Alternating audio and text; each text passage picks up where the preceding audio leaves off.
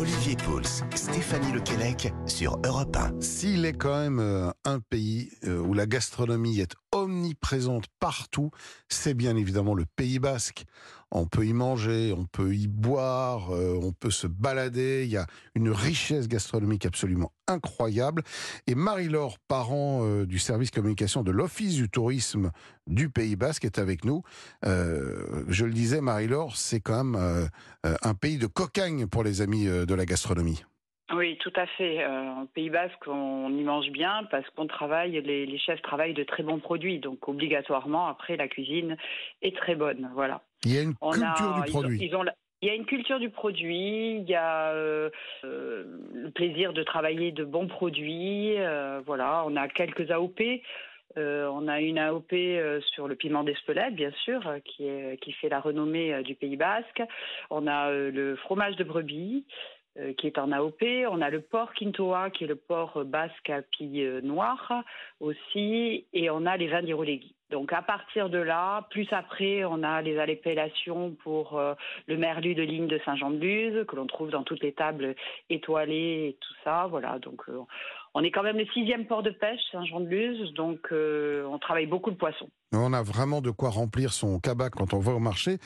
Comme bon plan dont, dont- dont- dont on pourrait profiter cet été si on était en vacances dans le Pays Basque, vous nous conseillez de faire quoi? D'aller traîner dans quelle région du Pays Basque? Bah, disons qu'autour de Saint-Jean-de-Luz, si vous êtes basé ici, euh, il y a quand même euh, des plus beaux villages de France comme euh, euh, Sarre et Hainaut, où là vous allez trouver des produits divins et des restaurants et euh, une qualité de vie euh, phénoménale. Bon, il y a le petit train de la Rune, c'est sûr, hein, qui est un site incontournable, mais vous pouvez faire un atelier du gâteau basque, apprendre à faire vous-même votre gâteau basque, et ça, je pense ça. que les grands et les enfants adorent. Voilà. Stéphanie, vous savez Ah, faire ça, le gâteau basque? Alors oui, j'en j'en ai eu fait euh, quelques-uns, et mais c'est c'est super de pouvoir apprendre comme ça super. en voilà, famille tout à fait. faire un très bon, euh, ateliers, voilà. gâteau basque. Tout à fait. Après, vous pouvez aussi apprendre à Hainaut ou à Saint-Jean-de-Luz à faire votre espadrille. Alors, bien sûr, vous Ah, n'allez c'est pas rigolo, faire ça. carrément votre. Oui, c'est tout nouveau. Euh, carrément votre espadrille, mais vous la faites en porte-clés. Donc, vous repartez Ah oui. avec votre, votre porte-clés. C'est une activité qui est pas très chère, qui coûte 14 euros, je crois. Et voilà. Donc, euh, ça aussi, ça se fait en famille. C'est très agréable. Alors vous nous avez parlé Et du, après, du piment d'Espelette qui est un incontournable évidemment euh, de la région. On a une sûr, petite pensée pour les, pour les producteurs de piment d'Espelette qui ont connu euh, un épisode été- climatique un peu difficile. Euh, on, on- on peut quand même aller évidemment à Espelette, il y a plein de choses à voir. hein.